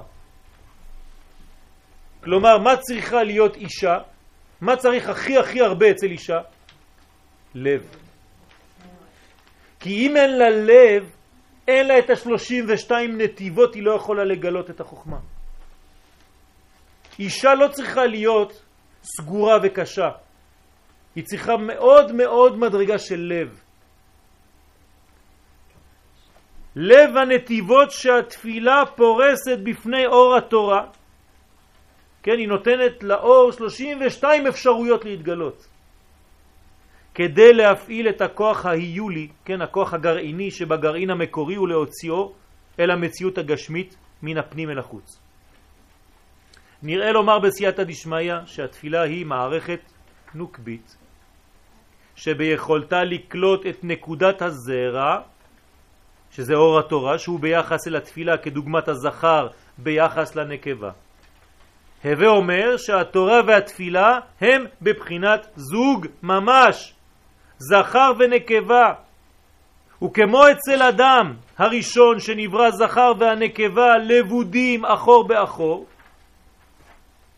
כלומר אדם וחווה לפני שהיא חווה הם היו דבוקים אחור ואחור, מחוברים גב אל גב, ואחר כך ננצרו ועברו למצב עמידה פנים בפנים, כדי לאפשר להם עבודה בחירית ולגלות את האחדות האלוהית שבתוך השניות של הבריאה. כלומר, למה הקדוש ברוך הוא ברא אותם אחור באחור ואחר כך העביר אותם פנים בפנים? כבר הסברנו בשיעור אחר שאחור באחור זה כשאין לך בחירה. אתה דבוק. כשחותכים אותך, פתאום אתה מגלה שאתה בוחר. אתה יודע למה? כי אתה מתחיל להתגעגע. כשהיה לך את הדבר דבוק, לא ידעת בכלל. אז הקדוש ברוך הוא עושה נסירה. כך הם פני הדברים בנוגע לתורה ולתפילה. התורה היא עצמות החיים, סוד הזכר, שנמצא עדיין בכוח, פוטנציאל. לעומתו, התפילה היא כנגד החיים בהווייתם ובתנועתם, בפועל. והתפילה היא כדוגמת הנקבה המגלה ומלבישה את אור התורה הזכר בכלים ובמידות. וגם לזה התכוונו חז"ל באומרם אשתו כגופו. מה זה אשתו כגופו? הגוף מגלה את הנשמה, נכון? אז אם האישה היא הגוף, אז מה זה האיש? נשמה. נשמה וגוף זה דבר אחד, אסור להפריד ביניהם. לכן בחינת הכלל המופיע באור התורה מתפרטת ומתגשמת באמצעות התפילה. ונראה לומר שתכונתה הנשית במרכאות של התפילה מופיעה ברמז בתחילת העמידה. השם שפתיי תפתח ראשי תיבות אשת. זאת אישה. וסופי תיבות חיי, היא מגלה את החיים. השם שפתיי תפתח, אדנות זה י' בסוף, שפתיי זה עוד י', תפתח ח' בסוף. כלומר, אישה שמגלה חיים. אישה שמגלה זכר, תורה. והבן על פי זה את כל ההוויה כולה. כלומר, כל מה שאני אומר פה בשיעור הזה זה כל מה שיש בחיים בעצם. אתה צריך מערכת של זכר, ואתה צריך מערכת של נקבה שמגלה את הזכר הזה. בלי זה אין לך שום גילוי בשום מקום. אז בחיים שלנו האלוקיים, כי זה מה שאנחנו צריכים להיות, זה תורה ותפילה. התפילה חוקקת את הידיעה האלוהית בליבו של האדם, היא מצמצמת את מכלול האפשרויות שבנקודת המוצא אינסופית, כלומר יש לי נקודת מוצא זה היוד, כמה אפשרויות יש לי ביוד הזאת, בנקודה הזאת? אין ספור. אין סוף. אז אני לא יכול לעשות עם זה שום דבר, אין סוף אפשרויות. באה התפילה, שהיא כמו האישה, ואומרת, רגע, רגע, רגע, אין סוף זה לא מעניין אותי. אני רוצה משהו, מהאין סוף הזה אני רוצה כיוון. אני רוצה משהו שאני יכולה לאחוז בו. להרגשה חווייתית ומציאותית. כלומר, אני לוקח את היוד ומגלה אותו בחיים. זה יציאת מצרים, אתם יודעים. יציאת מצרים מגלה את היוד. למה? כי היוד זה עשרה מאמרות שנברא בהם העולם. הקדוש ברוך הוא ברא את העולם בעשרה מאמרות. אבל כדי לגלות אותם הוא צריך עם, אמרנו מקודם. אז אם אין עם שיוצא ממצרים, אין גילוי. אז חייב שיהיה עם שיצא ממצרים. ואז זה מתגלה. איך זה מתגלה? עשרת הדיברות. כלומר, כל הבריאה של העולם עוד לא מתקיימת ממש כל עוד ואין לנו את הגילוי בעשרת הדיברות. אז זה אותה י', אותו דבר, זה התורה שמתגלת דרך הוו. כמה היו ישראל כשיצאו ממצרים? שישים ריבו. זה ו' כפול כפול כפול, תמיד זה שש. כמה אותיות יש בתורה? ישראל. ישראל. ישראל. יש 60 ריבו אותיות לתורה. ישראל. ריבו? כן, 60 ריבו, 600 אלף. הכל במנגנון של 6. כמה שנים העולם הזה צריך להיות קיים? 6 אלף. שיטה אלפי שנים הווה עלמא וכו' וכו' וכו', תמצאו את השש הזה בכל התכונות שלו, בכל הצורות שלו, תמיד, תמיד, תמיד. ומי שלא מבין את השש הזה, אז חז ושלום השש אצלו קטועה. ראה היהדות המעוותת, הנקראת נצרות. ו' קטועה. רק כשמגיעים אל הלב מתגלה אהבת השם השלמה ומתפרצת השמחה כלפי חוץ. כלומר, מה זה שמחה? מאיפה מגיעה השמחה? כשאתה עושה את העבודה הזאת יש לך שמחה, כי היוד הפכה להיות מנגנון חי, אתה מגלה את הפנימיות, יש לך שמחה. אתה מגלה החוצה. על זה נאמר, כל הקובע מקום לתפילתו, אלוהי אברהם בעזרו. וכשמת, אומרים עליו אי חסיד, אי ענב. מה זאת אומרת? כל הקובע מקום לתפילתו. למה אני צריך לקבוע מקום לתפילה? אז בפשט, זאת אומרת שאני צריך לעמוד תמיד באותו מקום, בבית כנסת, נכון? אבל עכשיו לפי מה שהסברנו, מה זה לקבוע מקום? שיהיה מקום, שיהיה כלי, שיהיה כלי לקבל. אם אני לא קובע כלי, אני לא יכול לקבל כלום, זה נקרא לקבוע מקום. ואם אמנם עומד מאמר זה בפשוטו, אם אני לוקח את הפשט, שצריכים לקבוע מקום לתפילה, עם כל זה כוונה עמוקה מסתתרת בו, והיא שהתפילה זקוקה למקום. כלומר, כן, זה אישה, אישה זה מקום. כלומר, למידות שיאפשרו לאור התורה להיות קשור, קשורים, כן? לאור התורה להיות קשור לחיים. ועניין זה מתבטא בזרימת אור התורה דרך שש מידות הבניין. כן, כל הספירות שלנו, חסד, גבורה, תפארת, נצח, הוד, יסוד, כל זה שש, עד שלב הגילוי בספירת המלכות האחרונה. השתלשלות והתפתחות הגרעין עד לשלב בו מופיע הצמח. כן? נראה לומר בסייעתא דשמיא שהוא סוד הכתוב ולדבקה בו. מה זה ולדבקה בו? לדבוק בקדוש ברוך הוא. מה זה בו? בוו. בו, בוו. מה אני צריך להדביק לוו? את הנקודה. אני צריך להדביק אותה לוו כדי שתתפתח. כלומר שבאות וו הרומזת לשש המידות מתחברת ה' עליונה עם ה' תחתונה שבשם הוויה. והכל משורש י'. כלומר לקחתי את הצינור ו', זה השורש י', פה זה קיצור דרך, אבל מהיוד אני פותח קודם כל לה, ואז כשזה מתגלה זה הופך להיות עוד ה אחרונה פה. ואז יש לי יוד כו' כ. אני פשוט כותב את שם השם. וצריכים אנו להבין כי דווקא דרך ההיעלם מופיעים החיים, כמו שכתב הרב חרלה בענייני הגאולה, ההיעלם הוא אותה זריעה שמביאה לגילוי. אם אין העלם אין גילוי. אם אין העלם אין גילוי. קשה, אה? סתירה. כן? המכות האחרונות במצרים, חושך, כולם. שלוש המכות האחרונות חושך.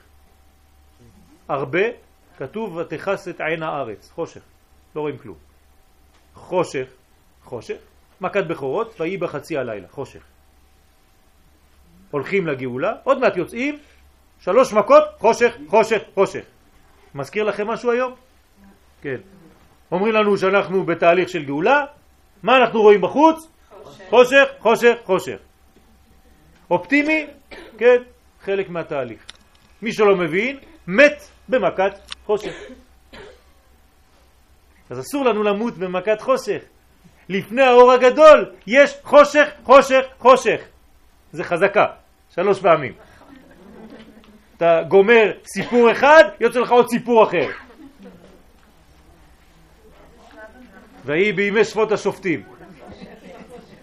כן? כולם נשפטים, כולם שופטים, אתה כבר לא יודע מי נגד מי. אותו זה שישב היום ושפט, מחר שופטים אותו. אה? באיזה שלב של החושך אנחנו? זה... כתוב, הפסוק אומר דבר מאוד מאוד חשוב. ההולכים בחושך ראו אור גדול. תשימו לב, יש פה סוד עצום. ההולכים בחושך ראו אור גדול. מה זה אומר?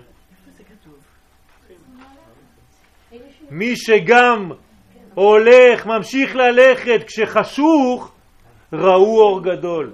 מי שמפסיק ללכת כשיש חושך, אז הוא לא יכול לראות אור, הוא תקוע. עבדו עליו. עשו קצת חושך, הוא נתקע. ההולכים בחושך ראו אור גדול. בתהליך, ההליכה בזמן החושך היא מאפשרת לך לראות אור גדול. כלומר, מה זה הסוד? אני חוזר למה שאמרתי מקודם, ללכת, ללכת, לך לך. אל הארץ אשר אראך. אתה לא רואה כלום בהתחלה, אתה לא רואה כלום, תוך כדי זה מתברר.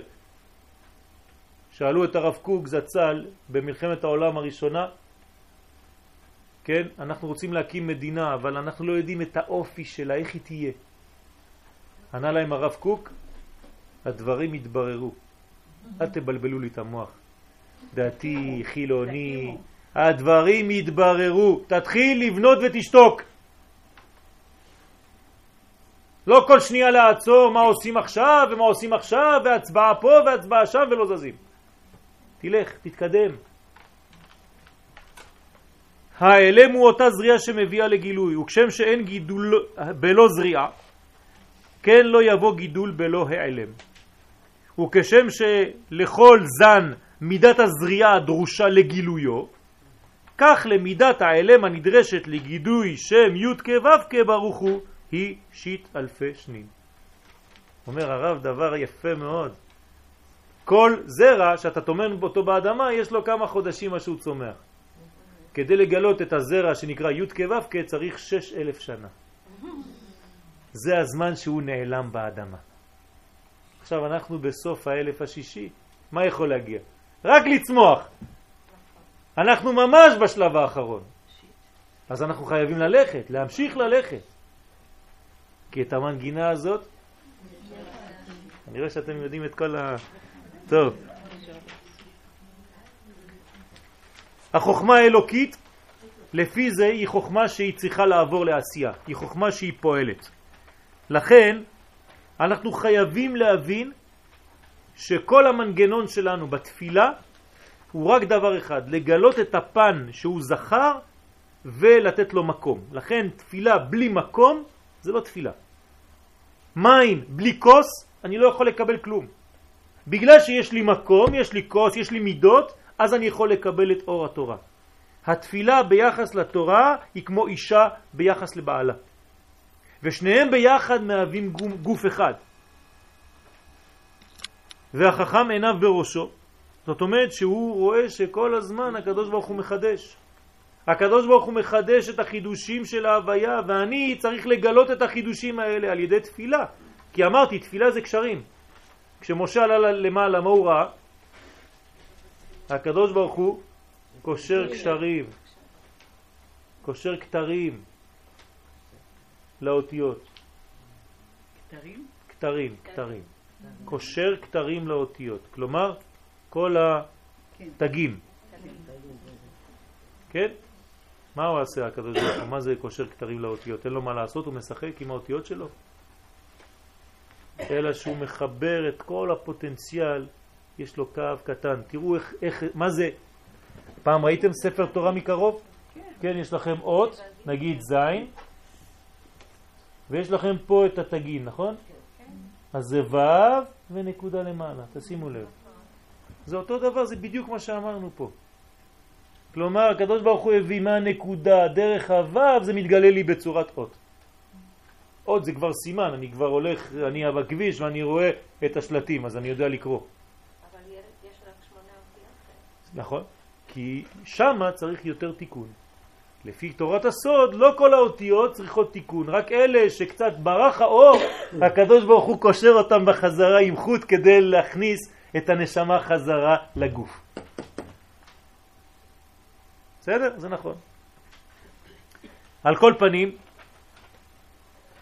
אם אנחנו לא מבינים את העניין הזה, אני, בוא, בוא נעבור לחלק האחרון, התפילה היא התגלות הרצון של כנסת ישראל. כנסת ישראל צריכה להבין שהיא חייבת תפילה, זה חלק מהחיים שלה. על ידי רצון זה נמשכים כל החידושים שבהוויה ומשלימים את חסרונותיה.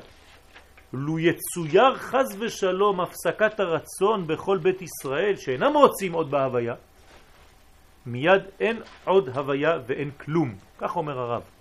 כי אחרי שעת החידוש הראשון, מה זה החידוש הראשון? בריאת העולם, זה החידוש הראשון, תלה הקדוש ברוך הוא את כל החידושים הבאים ברצונם של ישראל. כלומר, הקדוש ברוך הוא נתן את החידוש הראשון, הוא נתן לנו את העולם. עכשיו, העולם הזה, עם כל מה שהוא נתן בו, זה רק מתנה אחת. אתה רוצה להמשיך לקבל את מה שכבר נתתי פה? זה כבר אתה, כמה אתה רוצה. וזה התפילה. כלומר, התורה זה מה שהקדוש ברוך הוא נתן בעולם, זה האור שמחיה את הכל. התפילה זה כמה אתה רוצה לקבל מהתורה הזאת. כמה אתה רוצה לגלות מהאור הזה. צריך להתחזק, אפילו שיש מנגנון שאנחנו לומדים אותו והוא חשוך, צריכים להמשיך ללכת. לא לעצור חז ושלום, העצירה זה קיפאון, העצירה זה עמלק. אנחנו הולכים, מתקדמים, שלב אחרי שלב, וזה כל התפילה. התפילה זה בעצם קשר, קשר, קשר, קשר של מכלול אחד גדול שנקרא גאולה.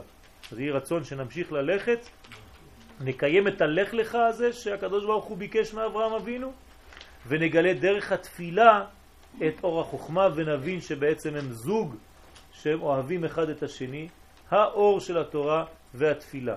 התפילה והתורה. זכר ונקבה ברא אותם, אנחנו בנויים משניהם ביחד, לא לזלזל לא בזה ולא בזאת. אור התורה זה זכר, אור, והתפילה היא נקבה, תפילה. שניהם ביחד זה הבניין השלם. תודה רבה.